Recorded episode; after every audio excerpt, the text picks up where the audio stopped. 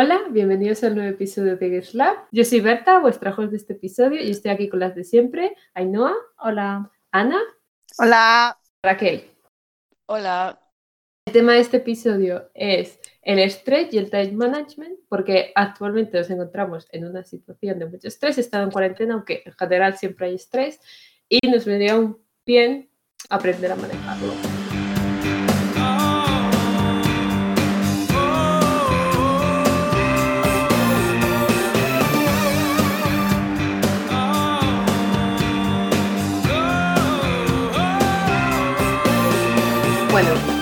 Vamos a explicar lo que es el estrés porque todos lo hemos vivido, todos sabemos lo que es.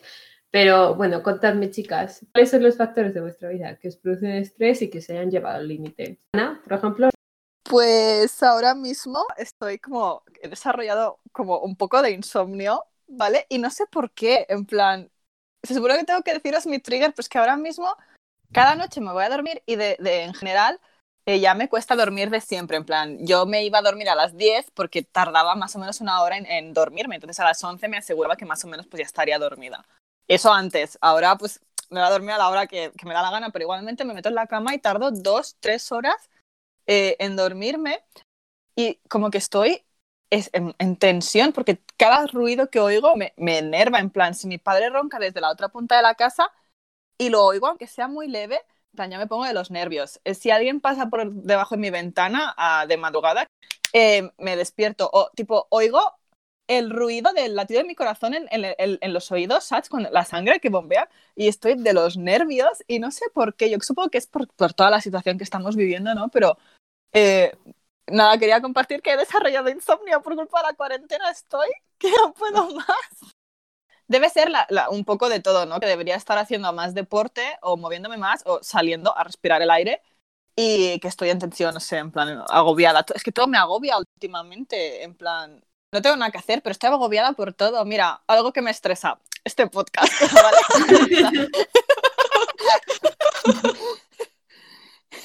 la presión de hacerlo bien sobre todo con el Instagram que dices, Ana Laura, os siguen 130 personas, it's not that deep. Y yo ahí cada día currándome los posts y agobiada cuando no me salen las cosas, que tengo 60 breakdowns. Y si estuviese haciendo el podcast yo sola, pues estaría del chill, diría, bueno, hoy no pasa nada, pero como estoy haciendo el podcast con otra gente, es como, Ana Laura, si no lo haces perfecto, tus amigas te van a odiar. A ver, pero es, algo que sabes que no va a pasar, en plan, racionalmente sabes que no va a pasar, pero estás tan agobiada que tu cabeza dice, ¡pum! Me van a matar. ya. Eso yo creo que pasa en un montón de situaciones. La mayoría de, o bueno, no la mayoría, pero en muchas situaciones en las que te estresas es porque te estresas tú solo, en plan, si piensas que va a pasar algo, no va a pasar. Ya, es realmente por, todos los pensamientos que tienes tú respecto al tema eh, y de todas las cosas que podrían salir mal, pero que nunca, pues eso nunca lo miras objetivamente. Pero, pero en Instagram estoy estresada, si soy una payasa. o sea, ganando cero centavos. Si fuese influencer, bueno, aún si tuviese que ganarme la vida con esto, digo, bueno. Pero en plan, ganando cero centavos, que vuestros, o sea, que haya comida en vuestra casa no depende de que yo haga un post del Instagram y estoy aquí estresada mirando la pantalla del ordenador, abriendo Photoshop, teniendo siete breakdowns. En fin, sin comentarios.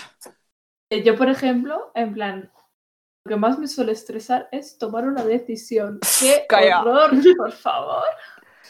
Creo que todas están, o sea, para que todas podemos relatear. Y Berta aquí debería decir, yo es que soy Libra, no me gusta tomar decisiones. Exacto, es que lo he Vale, pues a mí tampoco me gusta tomar decisiones. Ni a mí. Pero aunque sea la, la, cosa más chorra del mundo, yo, ay, no puedo, no sé. Ya, en verdad ella parece más libre que yo, yo tomo las decisiones por ella. Sí, yo todo lo ¿verdad? que hago, pero porque no es mi vida. Claro, en plan, yo para tomar decisiones de la vida, las ajenas, ningún problema, pero lo, lo que no he hecho de, hecho de menos de tener pareja, por ejemplo, es cuando salíamos a cenar o a comer, ¿a dónde comemos? yo que no quiero elegir, elige tú, en plan, no me des, no me des la opción de elegir, dime dónde vamos que yo voy, pero no me digas qué restaurante quiero en qué restaurante quiero comer, porque te voy a decir, no lo sé, elige tú. Yo sé si existen opciones, en plan, en, ese, en, cosas más, pues, más sencillas. Si existen opciones, mm, me da igual elegir. Pero teniendo que decidir yo y pensar yo, en plan, pues eso, a decisiones serias y tener que yo pensar que, por ejemplo, eso, que estudiar, que trabajar, a dónde vas, dónde dirigir tu vida, eso es muy... Me están dando taquicardia solo de pensarlo. Eh, nunca nada ha sido tan brutal como tener que decidir, en plan, ¿dónde vas a trabajar? Volviendo una- un día más a hablar de cuando me fui a Madrid. Eh, no, es diferente, es diferente. Ay, no, tú tenías opciones para decidir dónde vas a trabajar. Yo no voy a tener, yo, no- uy, yo no voy a tener que decidir. Yo voy a decir, bueno, ¿dónde me queréis? ¿Dónde me acepten? Yo voy. Al súper, al Carrefour, yo voy, porque es lo único que voy a tener. Pero en plan que, que tenía dos opciones, quedarme en Pamplona o irme a Madrid. Pues yo todos los días teniendo un breakdown de dos horas de duración eh, al teléfono con mi hermano, repitiendo los mismos días las mismas chorradas. Y yo, ay, no lo sé. Y todo el mundo vete y yo, ay, no lo sé. Ya, en plan, si estábamos tomando la decisión por ti y tú no, no, no, no la aceptabas. Claro, pero porque esa es otra de las cosas que me estresan un montón, los cambios. En plan, yo lo llevo fatal, o sea, que luego me acostumbro, obviamente, pero... Sí, pero solo no le que hacer sé, el cambio. sí, como que, como que mi cerebro lo único que piensa es en plan, esta no es la vida a la que estoy acostumbrada y me estreso yo sola. No sé, a mí con lo de los cambios. Es normal porque tu cerebro piensa. O sea, antes de hacer el cambio piensa, no, no me conviene este cambio, lo voy a hacer peor, o Claro. me va a ir peor, no sé qué. Entonces ya te. Como que siempre piensas, o no, habrá gente que no, pero yo siempre pienso en, en lo peor. Ya, En plan, y- ¿qué va a pasar? Lo peor, me voy a ir a Madrid y se van a olvidar de mí. No, porque salir de la zona de confort, aunque Lo odio. de mucho la vara con ello, porque me creo coach cutre. eh, muy chungo, en plan, es muy, muy chungo. Que a mí me parece muy guay, pero yo soy la señora que más se agobia con estas cosas, en plan, a mí me agobia todo. O sea, es que de pensar en triggers, digo, vale, ¿qué específicamente te agobia? Vale, la pregunta Todo. es, ¿qué no te agobia? Ya, mod. Porque somos personas súper agobiadas, porque hay gente de nuestra edad que vive la vida tranquilamente y no se estresa y no tiene breakdown. No es que realmente yo no concibo hacer las cosas sin pensarlas 60 veces. O sea, sí, lo concibo, pero no lo asumo, para ti. sé. No tan serias, claro. En plan, no es lo mismo decir, bueno, hacer un- un- una compra impulsiva de comprarte la Switch Claro. que mm, hacer una compra impulsiva y apuntarte a un máster, ¿sabes? En plan, antes Por muerta. ejemplo, El máster, ¿qué hago con el máster? Que no quiero porque no me quiero dedicar a la biblioteconomía. Otra cosa que me estresa, la incertidumbre del futuro, yo no tener las cosas planeadas. yo realmente nunca he tenido las cosas muy planeadas porque nunca he sabido, además de las fantasías que tenía de pequeña, de yo que sé, de ser Hannah Montana, pero eh, nunca he tenido las cosas muy, muy claras seriamente. Entonces es como de que el, el no tenerlo planeado no, mm, no me agobia, sino que me, mm, no sé, no me agobia no ver posibilidades, o sea, no tener en qué elegir, o sea, porque siento que, vale, sí tendré cosas para elegir, pero yo ahora mismo no las veo, no las visualizo, no las- y, y veo muchas y ninguna que me convenza. A la vez, o sea, no veo ninguna, a la vez veo muchas, no sé si me estoy explicando, pero que me agobia mucho, que estoy abrumada. El caso. A mí otra cosa que me estresa un montón es la presión, pero la presión que me genero yo sola, ¿eh? Con las cosas. Sí, sí, sí. En plan, los, o sea, mi mayor momento de más estrés en mi vida fue cuando empecé a trabajar, porque tú cuando estudias, a ver, tienes la presión de sacar buena nota, pero no tienes a tu profe encima diciéndote, haces esto bien. O sea, le tienes, pero que no es lo mismo. Y un jefe si te dice, haces esto bien y si lo haces mal, bueno, tampoco te echa la bronca, o sí, depende del jefe, pero... Eh, normalmente sí. Normalmente te echa la bronca, pero para enseñarte, sin Claro. más cuando eres de primeras. Pero claro, ya, ya está, tengo que hacerlo todo bien, no sé qué, en plan, si lo hago mal, van a odiar, me van a despedir, me van a... Todo eso, en plan.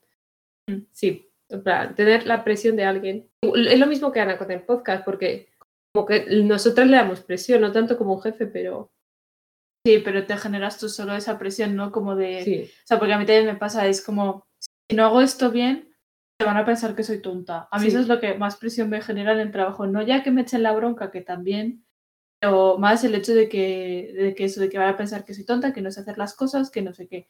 Entonces entiendo que, por ejemplo, el caso de Ana es parecido.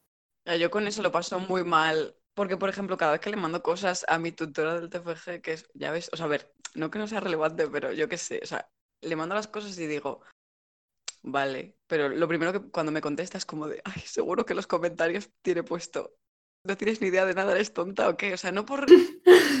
es que me, me, agobia mucho eso, en plan que piense que soy tonta, es algo que llevo muy mal, muy, pero fatal. Sabes que yo no me agobio en el trabajo, porque claro, yo en el trabajo voy del chill. Llevo cinco años, seis, no sé, en plan, creo que este es mi sexto año dando clases en esa academia. Soy literalmente la profesora más veterana. Todos los que estaban antes de mí se han, se han ido ya. Y estoy allí como eh, Pedro por su casa. Entonces no me agobio. En plan, si me sale algo mal, pues me ha salido mal. Si me salgo algo bien, pues me ha salido bien.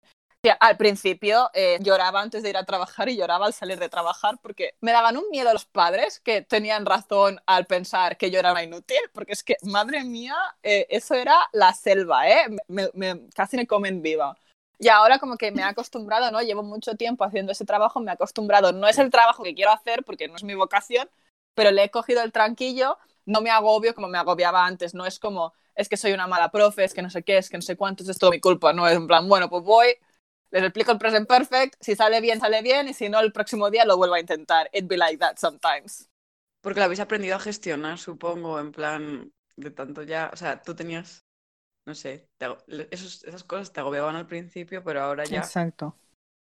Claro, pero porque has tenido situaciones en las que te has equivocado y has visto que no es el fin del mundo, en plan, eh, tu jefe no es un monstruo que te va a asesinar cuando te equivocas y los niños pues al final son niños, entonces eso es como que poco a poco eh, vas, mm. vas viendo que, que, eso que es tú solo más bien el que se genera tanto estrés y que luego en realidad no es para tanto. A ver, que siempre hay situaciones que es, eh, de verdad es así, que tu jefe eh, te va a asesinar si no lo haces bien, pero eh, normalmente siempre se tiende ¿no? como a ponerse más presión sobre sí mismo de la que hay.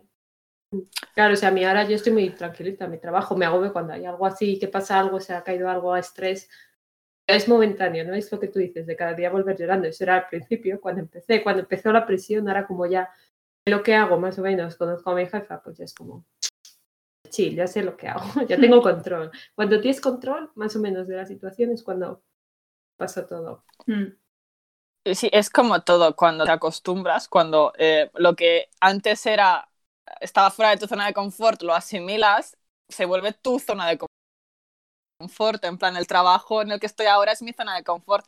Me cuesta mucho salir de ella y no quiero, o sea, quiero salir de ella porque no soporto más, porque quiero un trabajo de adulta, pero a la vez es ¿cómo voy a salir de mi zona de confort de este trabajo que llevo haciendo cinco años y que es lo único que sé hacer, es lo único para lo que tengo ahora aptitudes o, los conocimientos para hacer? Pero bueno, en fin. Bueno, ahora más o menos sabemos nuestros triggers y como ha dicho Ana, que tiene insomnio por culpa del estrés, ¿alguna más os pasa? ¿Alguna más tenéis? ¿El estrés os ha afectado de alguna forma? A ver, yo, por ejemplo, o sea, normalmente cuando estoy muy estresada lloro porque no hay otra manera de soltar el estrés. En plan, no sé, a mí me da ganas de llorar cualquier cosa, pero normalmente el estrés más. En plan, no sé, como eso, como que normalmente el estrés lo sientes en una situación que no puedes controlar, ¿no? Pues como que me pongo a llorar en plan, no puedo hacer nada, no sé qué hacer, no sé qué. Y hay otras veces que también me da por comer, en plan, no por comer como a, tope, o sea, no como impulsivamente, pero como que mi cuerpo dice, eh, no sé, en plan, cómete un bollo. Y yo, pues, a comerme un guapo entero a la boca. y, y, sí que hubo una vez, en el 2016, como no, el año fatídico, en plan, que ya me acuerdo que, que muchas noches no podía dormir también, en plan, como dice Ana, como que, que cualquier ruido te molesta, no sé qué, pero yo sobre todo, en plan, como que no dejaba de pensar en todo, o sea, pensar en mis problemas, pero luego decía, no quiero pensar en mis problemas. Entonces me ponía a pensar en cualquier otra cosa, en plan, una movida, y luego pensaba, por favor, no duérmete. Y no era posible. Entonces, eso. Y te estresabas haciendo dormir. Sí, claro. Pero es que cuanto más te estresas, o sea, yo cuando no me puedo dormir me estreso. Y cuanto más me estreso por no poder dormir, aunque esté agotada, no consigo dormirme. En plan, es brutal. es que hablando de 2016, que yo también, hablando del año fatídico, pues me ha venido que yo dormía muchísimo más a todas horas solo para no lidiar con mis situaciones. Entonces era como, realmente, mm, no sé, en plan, claro que lo meto más en tristeza que en estrés, pero era, no sé, una manera chunga de lidiar las cosas, sí. Y también que que lo de la comida también me pasa. Es que no se me había ocurrido nada hasta que lo he dicho ahí, ¿no? No sé, es que a mí siempre eh, me tengo la imagen de yo eh, cuando estaba creo que en la uni o con las prácticas, de que volvía a mi casa y yo llegaba ahí de noche, me ponía a llorar y me comía un dogwap y yo, qué triste. Y luego ya decía, bueno, basta yo, en plan, tengo un recuerdo vivido de entrar al Twitter cada día y leer a decir cada día que estaba estresada o agobiada que se iba a comer un bollo. yo, Pues sí, no sé, es como que, te lo juro, pero no sé por qué, ayudaba, pero era solo un bollo, en plan, no es como que hay mucha gente que come impulsivamente, en plan, de no parar de comer. Yo soy, yo soy la persona que come impulsivamente, en plan, si estoy agobiada, en plan, si estuviese en tu lugar y me comiese un, un duap, no sería un duap, serían tres o cuatro o toda la bolsa. Hasta, hasta, hasta que se acabase, hasta que vomitase, hasta que me duele la barriga. Hasta que duele la barriga, exacto, es lo que me pasa a mí. Hasta que me encuentro súper mal. En plan, ahora menos, lo hago menos, pero en plan que llegaba a dolerme la barriga o estaba mala ya, en plan, me dolía la barriga de antes, pero igualmente estaba tan estresada que tenía que comer, eh, me iba a comer ese trozo de chocolate igual, porque es que si no me enervaba, en plan, soy la reina de los unhealthy coping mechanisms, sobre todo cuando se trata de comida, ¿eh? En fin, bueno, ahora lo llevo mejor, lo llevo mejor. No me veis, pero estoy haciendo el símbolo de la paz. y poniendo morritos. Eso es cuando estás teniendo el breakdown. Yo ahora estoy orgullosa de haberlo superado bastantes cosas. Pero los morritos sí, cuando estoy teniendo breakdown. pues yo tengo muchos unhealthy coping mechanisms. Tengo un montón. En plan, primero de todo, eh, el de comer. Bueno, cosas que me han afectado. Em, a ver, el estrés, cuando, cuando estoy estresada o cuando estaba estresada, en plan, durante mucho tiempo lo que hacía pues, era comer y vomitar o simplemente vomitar directamente si ya había comido hacía un rato, en plan.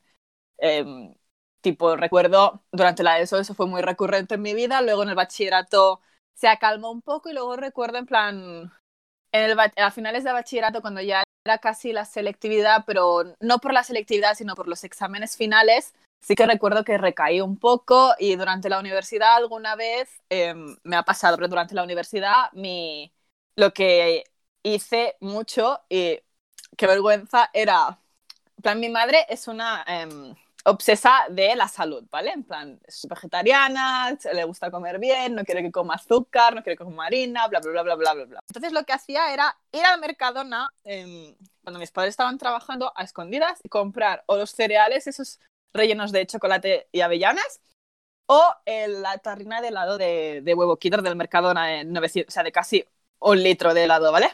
Y lo traía a casa. Y la tarrina esa de helado me la comía en dos sentadas. Y eso lo podía hacer una vez a la semana.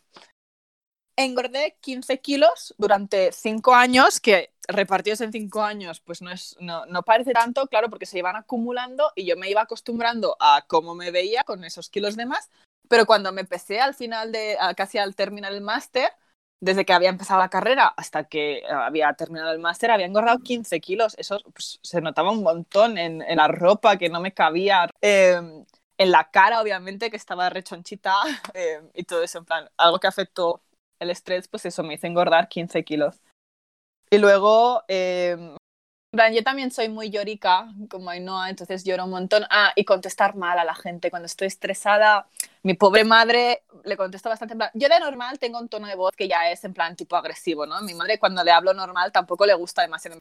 Pero cuando estoy estresada contesto aún peor, aún peor y me sabe mal, pero es que estoy que me pone de los nervios y simplemente no pienso, lo suelto. Y luego pues me arrepiento y tengo que pedir perdón 40.000 veces. Ya, a mí eso también me pasa un montón, en plan, lo que yo ya lo he comentado, ¿no? Como que de normal la gente siempre me dice, ay, qué borde, que no sé qué, y que yo pues siempre intento cuidar mis palabras y mis formas, pero cuando estoy estresada, o sea, es que a cualquier persona que me diga algo yo, en plan, no puedo, en plan, me, sale sin querer y como que no me doy cuenta y la otra persona se queda en plan, eh, te relajas y yo, ay, perdón, no sé qué, pero que a mí me da miedo sacarme el carnet de conducir por muchos motivos, pero uno de los motivos es porque estoy segura que sería el tipo de conductora que es rabiosa. Alguien se equivoca y le chilla en plan, que te jodan, hijo de puta. Eh, no quiero ser ese tipo de persona. Yo también pensaba que iba a ser de esas porque yo era muy nerviosa, entonces yo pitaba, pero luego cuando conduzco voy del chill con mi música, que tengo que parar en un semáforo, pues paro. Si se me cruza uno, me enfado con él, pero se me pasa enseguida. Bueno, Berta, ¿y tú? Yo hago todo lo que hacéis vosotras, lo de comer mucho, lo de contestar mal a la gente, pero yo lo que peor lo pasó de estrés, que yo pensaba que nunca iba a pasar por ahí, fue cuando empecé a ir a las prácticas, lo que he dicho antes, que me puse mucha presión a mí misma, eh, o sea, estaba trabajando y a la vez estaba estudiando, lo cual normalmente a la gente le genera estrés, entre ellos a mí. Y lo que hizo mi mente para lidiar con ello fue desarrollar un TOC, ya que no tenía ningún control sobre mi situación, sobre mis horarios, sobre lo que hacía, pues mi cerebro dijo, vas a tener control sobre lo que tocas y mi mente decidió que no podía tocar pomos de puertas ni barras de metro. Por eso no tiene esta señora el coronavirus.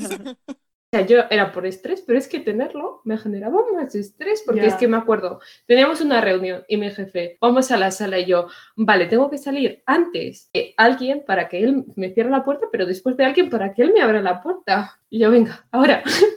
o yo que sé, iba al baño y decía, buen invierno, menos mal, pues digo, vale, llevo manga larga, abro la puerta con esto y luego desarrollo una técnica, la puerta del baño va con llave, pues desarrollo una técnica para abrirla solo con la llave. La llave me da igual, es que es la llave del baño usa la gente después de mear, que podría darme asco eso, pero yo la llavo en plan, tranquilitar un poco, mi único problema.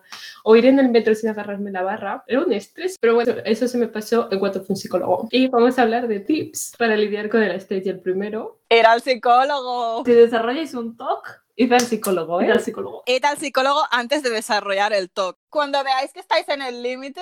No sé, porque ¿en qué momento desarrollas el TOC? ¿De la noche a la mañana? ¿O fue poco a poco, fue poco a poco, era en plan, uy, la barra del metro que cuando la toco y luego, uy, la barra del baño. Pero luego cuando fui con guantes por mi propia casa, plan, para no tocar nada, y era como mayo, y yo estaba estresadísima porque dijo, dije, esto va a venir el verano y no voy a ir en manga larga. Me dices que era el psicólogo. Claro, hasta que llega el momento que dices, oye, se ha convertido en un problema. En plan, esta situación es insostenible. Sí, o sea, podría haberme dado cuenta antes, sí. No lo hice, no, porque dije, bueno, yo se me pasará. a ver, porque en el fondo cuando tienes tú dices, es que tengo razón. Lo racionalizas, no estabas equivocada en que la barra del metro es asquerosa. Sí, pero sí, eso es lo primero que me dijo la psicóloga, en plan, si tiene sentido, en esos sitios hay muchos organismos, pero en plan, por tocarlo no te va a pasar nada. Ahora sí, con el coronavirus, pero de ahí a llevar guantes en tu propia casa para no tocar los pomos de las puertas, en general, era psicólogo regularmente, de vez en cuando, no está mal. Sí, está muy bien. Yo he ido unos 6, 7 meses, casi una, y luego fui a otra antes y cambia la vida. A ver, es que vas para algo y funciona. También tienes que encontrar la que te funcione, ¿eh? porque la primera no me funcionó muy bien. Que yo admito que durante el máster debería haber ido al psicólogo eh, de cabeza porque estaba fantaseando con morirme. También es verdad que sentía que no tenía tiempo, no quería pagar. Eh, tengo una amiga que fue al psicólogo del, del CAP, pero claro, le dieron tres sesiones del psicólogo. And that's it. Pues con tres sesiones no hago nada. Te dan para dentro de mucho. Exacto. No quiero estar estresada, estudiando, trabajando y el dinero del trabajo gastármelo en un psicólogo para el que no tengo tiempo, por lo que es brutal cuando quieres mejorar y sabes que tienes que mejorar, pero nada está a tu favor para mejorar. Además que principalmente es eso, una razón del dinero, ¿eh? Y es brutal, pero yo creo que al final si tú puedes pagarlo, Sí, eh, es una inversión, en plan, porque luego vas a estar mucho mejor. Sí, sí, sí. El tiempo que te quita, te lo ganas. Que yo antes de la cuarentena asumí que tenía que ir, en plan, estaba obsesionada con una cosa que no me dejaba funcionar. Y yo decía, vale, probablemente necesites un poco de ayuda, pero me daba pánico por el dinero justo cuando me decidí pasó la cuarentena, así que... Haces terapia con nosotras ahora, Raquel. Exacto. Es un downgrade, pero es lo que hay. Me vale, de momento. Es muy duro la clase obrera que no tiene acceso al psicólogo por el dinero. Yo digo, si vais a la universidad, sepáis que en general las universidades tienen un psicólogo. Sí, en la mía también había, pero la mayoría de la gente decía que era un poco miedo. Es igual, depende de cada uno, ¿sabes? Sí, y depende de cada persona y es mejor que nada. Madrid al menos había asociaciones que te daban psicólogo. Bueno, vamos a buscar y os dejamos en la acta de descripción para que las podáis buscar si lo necesitáis. Bueno, y ahora, cuando tienes estrés, pero no tienes tanto estrés como para el psicólogo, tienes un estrés más o menos controlado, ¿qué tips tenéis que creéis que pueden ayudar? Pues yo creo que una de las cosas que podemos hacer es tener como nuestros pequeños rituales que nos ayuden a, relajarnos, ni que sea, no te estoy diciendo que te vayas a hacerte un masaje al spa, obviamente, porque no somos señoras eh, ricas millonarias, pero tipo, por ejemplo, a mi padre le gusta quemar salvia, se o incienso, en plan, que yo lo odio porque me marea un montón, pero a él le gusta de vez en cuando poner incienso porque le relaje. Y yo creo que en parte lo de tener un ritual no es como el perro de Pavlov. Te estás como condicionando a ti mismo para relajarte. A mí me gustaba mucho bañarme. Si estaba súper estresada, llenaba la bañera, ponía burbujitas, maybe terminaba quedándome dormida en la bañera, que no lo recomiendo porque te puedes morir, pero esos rituales que puedes hacer que no te cuestan mucho dinero, pero que te relajan y te ayudan pues a vaciar la mente, un, reset de, tu cuerpo de decir, bueno, volvemos a empezar. Todo lo anterior lo olvidas. Puedes pues eso, ponerte incienso, eh, beberte un vaso de agua. Yo, por ejemplo, si estoy muy triste, muchas veces lo que hago o muy estresada es beber agua. Lo asocio con dejar de llorar, porque cada vez que dejo de llorar voy y bebo agua, ¿no? Pues antes de empezar a llorar ya pues bebo agua y es como, bueno, ya está, ya lo has superado. Eso lo hace la Rachel Berry en Glee, en plan, sus padres cada vez que la veían triste le daban un vaso de agua, pero bueno, yo en plan como que lo empecé a hacer como ella, o no sé si lo hacía antes, pero desde que lo vi en Glee, pues como que lo asocié a eso. No se me ocurre nada que hagas, pero me parece muy útil. Mucha gente para concentrarse se pone una vela aromática porque eso como que activa su cerebro y le dice, eh, tú, hora de trabajar. Sí, no sé, otros así tips. Ir a dar un paseo es como cortar, o si tu cerebro está pensando en una cosa, o a mí me, gusta mucho ponerme música y ponerme a bailar o a cantar así en O ponerte a limpiar toda la o casa. o organizar tu armario por quinta vez en la misma semana. Yo organizar el armario lo odio, pero lo que me gusta es sacar todos los libros, los 300 libros que tengo en las dos estanterías y volverlos a meter. Me relaja, pero lo de limpiar no. Lo que sí que hago para cortar, en vez de irme a dar un paseo, me voy a la ducha. Cuando algo no me sale, me voy a la ducha y si me tengo que duchar dos veces al día porque estoy estresada, lo hago, ¿eh? me da igual. Yo creo que es con cualquier cosa que hagas que te corte de tus pensamientos. Pero además, por ejemplo, cuando limpias o ordenas o lo que sea, es como que aparte estás haciendo algo productivo. Entonces, engañas a ti misma como diciendo, vale, no estoy haciendo esta cosa que tengo que hacer, pero porque estoy limpiando, que es algo muy importante en mi vida ahora mismo. Sí, sí. Ay, no sé, a mí me ayuda escribir en el diario un montón. Realmente recrearte en tus pensamientos, pero como que al verlos escritos es como de manera más objetiva y no sé, me ayuda a centrarme más, no sé. Es como contarlo. Bueno, realmente a mí lo que me ayuda es contarme y contarlo a todo el mundo 40 veces lo que me pasa. Sí, pero porque también hay veces que lo cuentas y te das cuenta de que, bueno, que no es para tanto. Eso, como que igual no es para tanto o, o que estás exagerando un poco o lo que sea. Entonces ya como que te calmas. A mí me gusta contarlas cosas también. El journaling, yo soy una persona que durante toda su vida ha tenido pues, diarios personales, ¿no? Para mí el journaling no es tanto desahogarme de mis sentimientos, sino para cuando eh, escriba mi autobiografía o para cuando me muera y se publiquen los diarios completos de Ana Laura Oliveira. Pero si estoy contando personalmente, sí que estoy ya buscando opinión, buscando consejo, buscando compasión también. Es que yo creo que en general, cuando estás muy estresado, escribir las cosas que te pasan o que pasan por tu cerebro desestresa, porque claro, al, final... Eh, como se supone que estás ¿no? en una situación de la que no tienes control, incluso no tienes control de tus propios pensamientos, como que igual estás intentando organizarte o, o lo que sea y no puedes, entonces al final si lo empiezas a escribir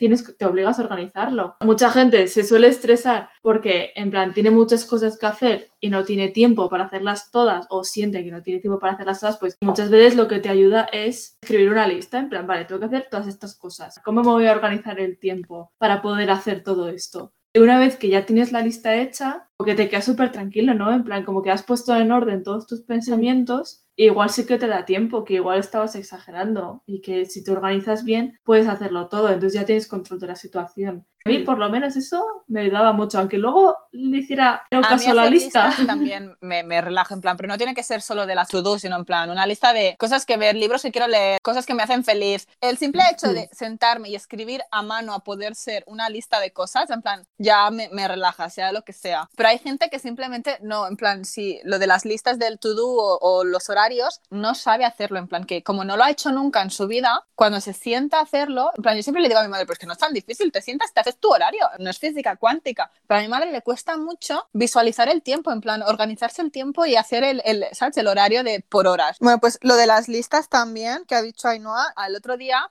estaba viendo un directo de una, no sé si llamarla influencer o no, pero en plan es una que hace como cursos de, de marketing y tal, no sé qué, en plan la sigo desde hace bastante porque me gusta mucho su contenido. Está haciendo un directo sobre precisamente esto, el time management, y dijo una cosa que me gustó mucho porque tiene mucha razón y es que ella no lo llama time management, sino que lo llama decision management, en plan estás tomando decisiones y te tienes que plantear eso, qué decisiones estás tomando y qué es importante para ti, entonces tienes que priorizar lo que viene antes y lo que tienes que hacer sí o sí, en plan, cuando estás haciendo tu lista de to-dos, pues tienes que poner lo más importante arriba, tienes que priorizar. Yo creo que la clave del time management es eso, es priorizar las cosas, tener claro lo que es más importante para ti. O sea, hay varias técnicas, eso busques en YouTube, en cómo priorizar y hay muchas técnicas. Eh, a mí una que me gusta mucho es pensar qué es urgente y qué depende de mí. Estudiar, por ejemplo, vamos a, bueno, sí, con ejemplo de estudiar me vale. Tienes un trabajo y tienes un examen. O una cosa tiene prioridad que el examen, pero es que el trabajo tiene prioridad. Hay cosas que dependen de ti, otros están esperando tras esa cosa. Entonces yo personalmente haría primero el trabajo porque ellos pueden seguir y luego ya me pondría a estudiar. Lo más importante de la estudio yo creo que es saber que puedes intentar hacerlo todo, pero probablemente no lo vayas a conseguir. Hay que ser realista. Eso tiene mucha lógica, pero normalmente lo que hacía era, me hago una lista. Era más que nada como todo lo que tengo que hacer. Luego, a veces hacía lo que era más importante y a veces decía, es que esto es muy fácil, voy a hacerlo ya. Y así he hecho algo. Yo lo que hacía era. Y me siento bien. Una lista dentro de una lista dentro de una lista, ¿no? En plan, todo lo que tengo que hacer. Y luego la lista de cosas importantes y la lista de cosas para más adelante. Y luego la lista ordenada por. ¿Sabes? En plan, hacía 40.000 listas porque así, primero de todo, puedes tachar más de una vez la cosa que has hecho. Y no hay nada que me dé más satisfacción en el mundo que tachar algo que ya he hecho pero a la vez cuando haces más de una lista, como que puedes organizarlo de distintas formas hasta que encuentres la que más te sirve a ti, porque a, fin de cuentas, pues a, mí me servirá una cosa y a, otra persona le servirá otra. Pero si haces una lista dentro de una lista, a lo mejor te organizas mejor o ves que te es más fácil. Es, por ejemplo, se dice que el cerebro pues funciona de diferente forma según lo que hagas. No si estás siendo más creativo, si estás memorizando, si estás haciendo matemáticas, pues es diferente, ¿no? Entonces deberías intentar agrupar todas las cosas que son similares para irlas haciendo una detrás de otra, porque así como que estás mm. in the zone y no sales de esa zona de, de focus que has desarrollado. Cuando tienes que hacer cuatro trabajos, por ejemplo, no estás usando la misma parte del cerebro cuando lees libros y subrayas la información importante que cuando estás redactando el trabajo o cuando estás haciendo esquemas. Entonces, un día lo deberías dedicar a leer todo lo que tienes que leer y otro a redactar, porque si haces un trabajo el mismo día y lees, subrayas, redactas y tal, si terminarás el trabajo, pero es posible que te cueste más. Cada uno hace lo que quiere, repito, en plan, pues hay gente que sí que hará el trabajo en un día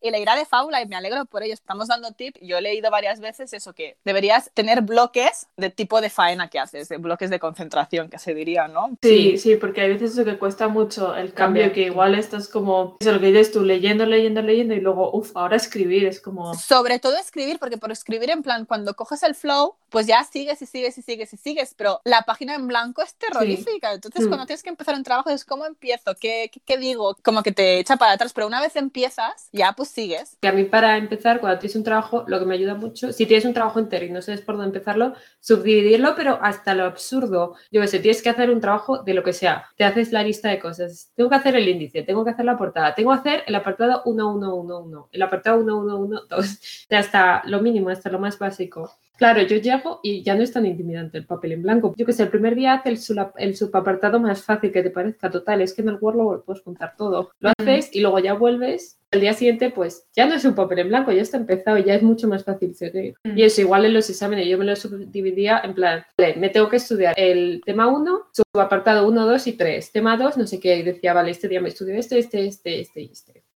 Mm. Pues como con el TFG, eso sí que da miedo empezarlo. Ya, y el TFG lo subdividí eso. Tengo que hacer este gráfico. Yo primero hice el índice, en plan, voy a hablar de esto, de esto y de esto, aunque luego lo cambies, en plan, yo luego lo cambié 80.000 veces.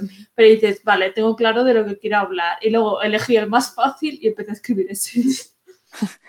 yo también voy cambiando, en plan, según el, el tema que me interese. A mí me gusta muchas veces escribir seguido, pero si estoy haciendo un trabajo que va por subapartados, pues empiezo por el que sea. Y si tengo que empezar, en plan, y no sé cómo empezar la primera frase, un truco que leí en Tumblr hace 40.000 años era poner una frase tipo, escúchame, hijo de puta, no sé qué, no sé cuántos, no sé cuántos, no sé cuántos, te voy a explicar la cosa más interesante del mundo. Resulta que, y ya empezar a empezar como si fuese el trabajo de verdad, pero la primera frase que fuese tan absurda que simplemente pues te echase para adelante para escribir que cuesta mucho la primera frase de los trabajos que dices, tengo que sonar culta, pero no tengo que sonar snob y tengo que sonar como que sé de lo que estoy hablando, ¿no? Pues esa frase te la saltas y vas a lo, a lo que sabes y luego ya pues la añadirás al final, no pasa nada. Bueno, yo luego tras tengo una lista de cosas que me apunta. Yo también. No sé si conocéis la regla 80-20. Yo no. uso, pero... Vale, pues yo sí la uso. La regla 80-20 es, deprimente, el 80% de lo que haces vale para el 20%. de lo que produces. En plan, yo qué sé, si haces un trabajo, el 80% de tu tiempo va a ser en el 20% de trabajo, o sea, en estupideces. Bueno de esta regla es que, en realidad, el 80% de tu trabajo lo haces en muy poco tiempo, del 20%, o sea, cuando te pones. Entonces, esa regla es encuentres qué es lo que te funciona, yo qué sé. Mucho más que para trabajos, yo qué sé, para exámenes a mí me valía. Yo sabía que lo que más me funcionaba luego a la hora de hacerme el examen era pasar los apuntes a limpio que me llevaba, no me llevaba mucho, o yo qué sé, hacer muchos ejercicios. En vez de leérmelo una y otra vez, que eso me llevaba mucho tiempo y me aportaba muy poquito. O había temas que decía, este tema, literalmente me puedo aprender solo una cosa en vez de leérmelo todo.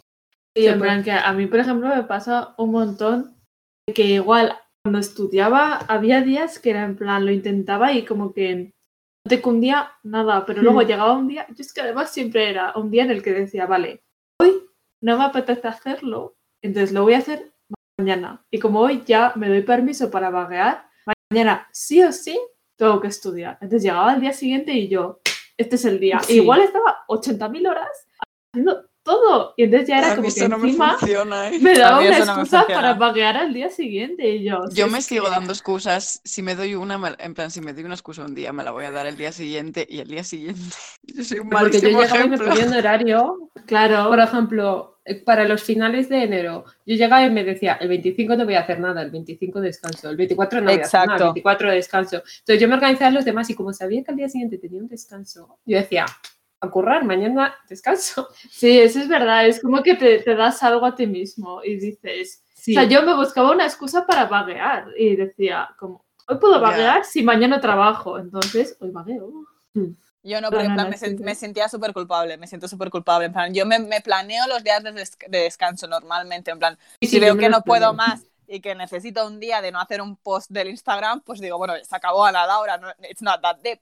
Pero generalmente cuando me planeo la semana o me planeo el mes, digo, ese, ese día fucking calm down, ¿sabes? Ese día es de chill, ese día es para ti, para las cosas que te gustan. Sí, porque también hay que tener eso en cuenta que siempre tienes que descansar. En plan, no puedes hacer Sí. cosas todos los días, todo el rato. No brutal. Exacto, te- tienes que pasar bien, en plan, estás estudiando para trabajar de lo que quieres, sí, pero también de qué te sirve si no tienes un día de simplemente divertirte, salir con tus Mm. amigos, eh, verte una serie o echarte una siesta, ¿sabes? Sí. Sí, que eso, que este capítulo es del estrés y no descansar produce mucho estrés. Así que Exacto. descansar. Exacto. O de, por ejemplo, vale, voy a hacer cosas, pero tener en cuenta que cuando termine de hacer esto, pues me permito eh, hacer no sé qué, algo que, que me ayude a Claro, relajarme, en- a desconectar. Y eso también Sí. ayuda un montón porque te da como el- el incentivo, ¿no? Como de, venga, voy a terminar esto que en cuanto lo termine puedo ver el capítulo nuevo que ha salido de la serie de no sé qué, o me voy a merendar. Yo lo hacía mucho en plan, cuando termine este subapartado, cuando termine de hacer este resumen, cuando termine de leerme este libro, puedo ver el nuevo capítulo de Glee, es lo que hacía. Sí, Eso Sí. es la técnica de Pomodoro. También es, trabajas 25 minutos y luego un descanso de 5 y luego 25 descanso y así. A mí Eso eso es- no me gusta tanto, en plan, a mí me gusta hacer todo del tirón y saber que había terminado Bueno, todo sí. para poder estar libre. También es verdad que tienes que descansar, en plan, no puedes estar 5 o 6 horas haciendo cosas. la concentración en general no, no sé, no... No funciona así. claro. O sea, por lo menos la mía es muy corta, de, yo qué sé, media hora, 50 minutos. Yo cuanto más mayor me hago, Sí, eso. cuanto más mayor me hago, menos tengo, ¿eh? Pero no creo que sea porque te hagas mayor, yo creo que es porque cada vez hay más Sí, también, en plan, porque cuando iba al instituto no tenía Twitter en el móvil Exacto. y podía estudiar tres horas seguidas sin levantar la cabeza prácticamente haciendo esquemas de historia, pero ahora cada 20 minutos máximo tengo que Mm. levantar la cabeza. Sí, bueno, el tip más importante, apagar el móvil cuando os pongáis a hacer algo. Y cuando estéis estresados también.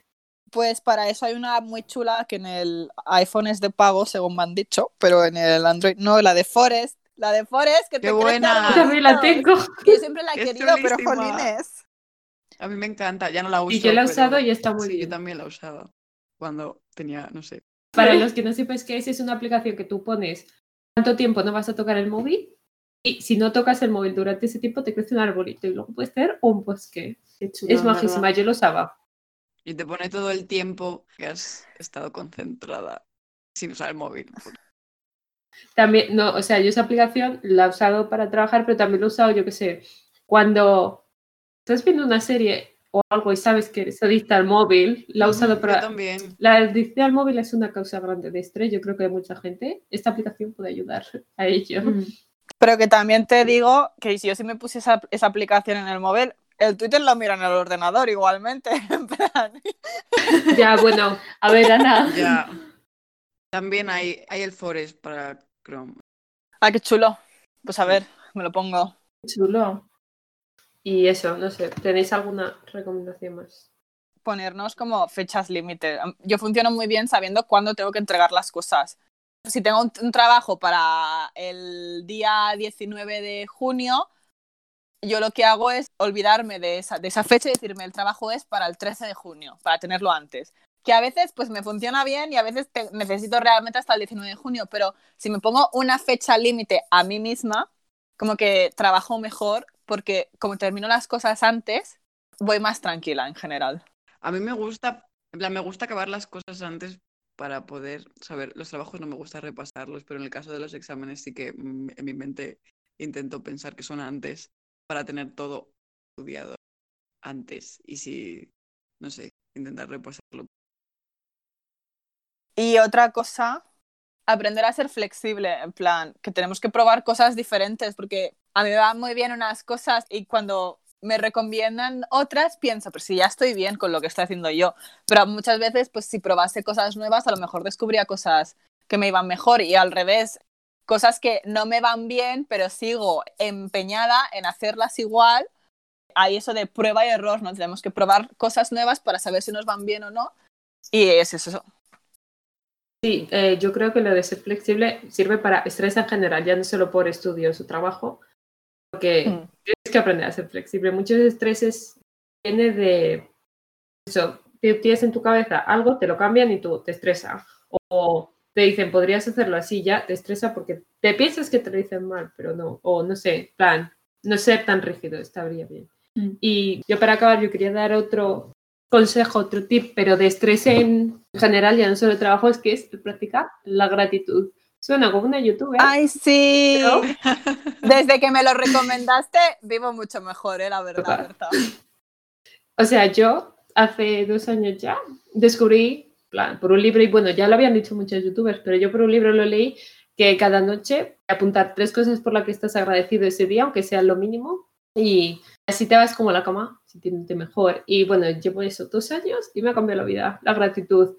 Muchas veces pues tienes un mal día o lo que sea y ya solo en pensar en tres cosas por las que estás agradecido, pues aunque sean tres chorradas, pues ya te pone mejor humor, yo qué sé. Hmm. Y te hace a lo largo del día, bueno, lo puedes hacer por la mañana o por la noche, yo prefiero por la noche, pero a mí, por ejemplo, a lo largo del día, ya al principio me pasaba que estabas tan tranquilo y decías, ay, esto lo voy a apuntar luego en mi lista de agradecimientos, y aunque luego no lo apuntases, era como, como que lo agradecías en el momento. Entonces, Exacto. Sí, como Eso que te hace relaja. estar pendiente más de cosas De los buenas. pequeños Las cosas detalles, buenas, sí. sí. Yo llevo Sí. 222 días practicando la gratitud y estoy muy contenta. Yo hacía lo del test, en plan lo de la gratitud, solo que siempre me llegaba la notificación cuando no estaba en casa, entonces decía, bueno, luego lo hago y la quitaba y se me olvidaba y Ah, Claro, es que yo no ya, quito la nunca notificación. jamás lo hice. Voy a decir yo algo de la gratitud. Ah, bueno, sí que la gratitud también vale, a mí me vale para darte cuenta de lo que de verdad te hace feliz en la vida. Mm. Porque Claro. yo me dado cuenta que lo que de verdad me hace feliz son mis amigos y las comidas. Yo cada día, oye, sopa. Que literalmente cada día doy, bueno, ahora por el podcast también, pero cada día doy gracias por mira. mis amigas, el podcast y por lo que como. Literalmente cada día, pues hoy me he tomado una leche con cacao. Gracias por la leche con cacao de hoy. Las cosas que dice la gente, las cosas pequeñas de la vida, literalmente es lo que me hace feliz. En plan, lo que veo que, o que leo que me hace feliz o la música que escucho que me hace feliz, también doy gracias muchas veces. En el, pero sobre todo la comida. Ay, me- es que creo que yo también apuntaba a la comida. ¿Cómo se llama la aplicación? ¿Cómo se llama? Ana, la que tú utilizas es diferente, ¿no? Sí, porque la de, la de Berta no está en el iPhone. Yo uso una que se llama simplemente gratitud. Ya. Bueno, vamos a dejar en la cajita de descripción las aplicaciones que usamos. Sí. Bueno, y así hablando de más tips, ¿tenéis alguna recomendación, algún libro, algún podcast, algún vídeo que sea sobre este tema? Tú tienes muchos. Sí, yo tengo en plan. Uno que me gustó mucho es un libro que se llama Messi del Tim Harford, que también tiene una TED Talk, pero básicamente habla de- del poder de procrastinar. No del poder de procrastinar, sino del poder de multitasking, que no es lo mismo que procrastinar. Perdón, me he liado ahí haciendo las conexiones neuronales. Pero básicamente habla de que trabajar en diferentes proyectos a la vez te puede hacer más creativo y más prolífico. En plan, y pone de ejemplo a Darwin, que durante 15 años trabaja en diferentes proyectos enormes y los va compaginando, pero que al saltar de un proyecto a otro, que no es lo mismo que hacer las nimiedades de tengo este trabajo que por hacer, pues voy a hacer la portada antes de ponerme a hacer el trabajo porque me da pereza hacer el trabajo, sino realmente trabajar profundamente un tema y luego pasar a otro profundamente, pues como que te ayuda a hacer como conexiones y buscar soluciones, encontrar problemas que tratar eh, de forma mucho más creativa. Nada, si a Darwin le funcionaba, pues supongo que será un buen método. Yo, yo vi la TED Talk y luego leí el libro y me gustó muchísimo recomiendo mucho. Y a partir de ahí, el mismo Tim Harford recomienda un libro que se llama The Creative Habit de una coreógrafa que se llama Tuela Tharp, creo que se llama. Ay, qué chulo. Sí, Tuela, Tuela Tharp o Tuela Tharp, no sé, es bastante famosa en el mundo de la, de la, coreografía, yo pues no tengo ni idea. Pero también me pareció muy interesante. Habla, habla de cómo adquirir el hábito de ser creativo, ¿no? que no, no es algo solo con lo que naces, sino que lo puedes trabajar. Y también me gustó mucho. Yo me lo leí por recomendación tuya y me gustó mucho también. Pues mírate la TED Talk del Tim Harford, porque de ahí viene la recomendación de la Twilight Zarp y me gustó bastante también. Y luego también me gusta, o sea, la, la Melissa Griffin que he dicho antes, que es la que estaba haciendo el directo del Time Management, ella no es exclusivamente de Stress Time Management, ni mucho menos, pero siempre tiene cosas interesantes a decir. De hecho, tenía un podcast que estuvo un tiempo así como apagado y ahora lo ha vuelto a empezar de nuevo eh, no me acuerdo cómo se llama, pero The Purpose Podcast o algo así, no sé, ya lo, ya lo dejaremos el link. Pero en general la Melissa Griffin me gusta bastante. Es un poco así súper positiva y nada que ver conmigo, por ejemplo, pero siempre tiene algo interesante que decir y que aportar y pues, también está bien. Raquel, ¿tienes? Realmente solo se me ocurre que yo haga más o menos caso y que me haya servido, porque a ver, sí que he visto más youtubers a lo largo de mi vida, porque me gusta mucho YouTube, como todo el mundo sabe. Pero ahora mismo yo creo que solo podría mencionar a Rowena Side, que tiene pues vídeos como... Suelen ser en estilo blog, que es algo que me entretiene un montón, pero es de cómo se organiza y de hábitos y también tiene recomendaciones de libros y cosas guays, no sé, y de eso de poner tu vida junta, que es algo que me parece muy guay. Y ya está.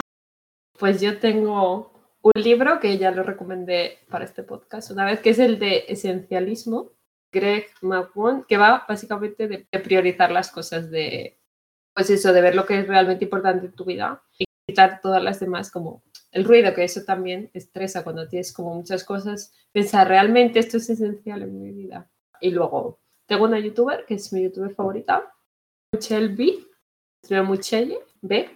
Habla pues de muchos temas, pero también eso de productividad, también de relajarse, plan, no sé, es muy maja. También hace como la youtuber que ha dicho, Raquel hace como días ordenando, que a mí eso me gusta mucho, ver a youtubers haciendo su vida y me inspiro. El otro día vi un vídeo de ella reorganizando su casa y yo a reorganizar toda mi habitación. Luego tengo dos podcasts, que uno es Trended, el podcast de Nike, ¿qué dirás tú? ¿Un podcast de deporte? Sí, pero habla de muchos temas, porque normalmente se centra en el deporte, pero habla también de, eh, pues, cómo mantener la, confianza en tiempos de crisis. Ahora están haciendo una, temporada especial por el coronavirus, el otro día hablaban de meditar. Ah, recomiendo meditar para el estrés, se me ha olvidado. y también eso viene bien. Y luego College Info Geek es un podcast también, es de un youtuber que nos se llama Thomas Frank. Ah, vale, sí, sí. Sí, sabes quién es, ¿no? Sí. El podcast es muy chulo, que lo hace con un amigo suyo y hablan de un montón de temas. En plan, tienen 300 episodios, así que hay muchísimos temas. Creo que ya, que eso es todo lo que tengo que recomendar. También se me ha olvidado recomendar el yoga y sobre todo el yoga aéreo, que me encanta, porque desde que lo descubrí, en plan, yo nunca pensaba que iba a tener un deporte que me gustase hacer. El yoga lo descubrí y estar boca abajo y que la sangre te fluya a la cabeza, that's super hot. En plan, eso me relaja como ninguna otra cosa. Y los vídeos de YouTube también de Study With Me, que a, a veces También, es bueno. verdad. no estoy estudiando, estoy pues escribiendo o estoy, eh, yo que sé, haciendo un collage, lo que sea, pero en plan tener el study with me que hacen el, el método Pomodoro, la mayoría, ¿no? En plan, que ha Sí. dicho Berta, me, me va súper bien. Además de em, la música Lofi Hip Hop Beats de Chilled Cow, Ah, sí. le- Con la imagen de la niña estudiando. con la anime girl pasando las páginas. Plan, eso cuando lo descubrí, game changer. Y el disco de, de mono del Namjoon de los BTS, porque es literalmente Lofi Hip Hop Beats, solo que está además su voz grave, pues como rapeando chill sobre, sobre el Lofi Hip Hop Beat. Bueno, hasta aquí el episodio de hoy. Espero que os haya gustado y que estéis todas bien. ¿estás? Podéis seguirnos en Instagram y Twitter, somos arroba Podcast. Y nada, nos vemos en el próximo. Adiós. Adiós. Chao. Adiós.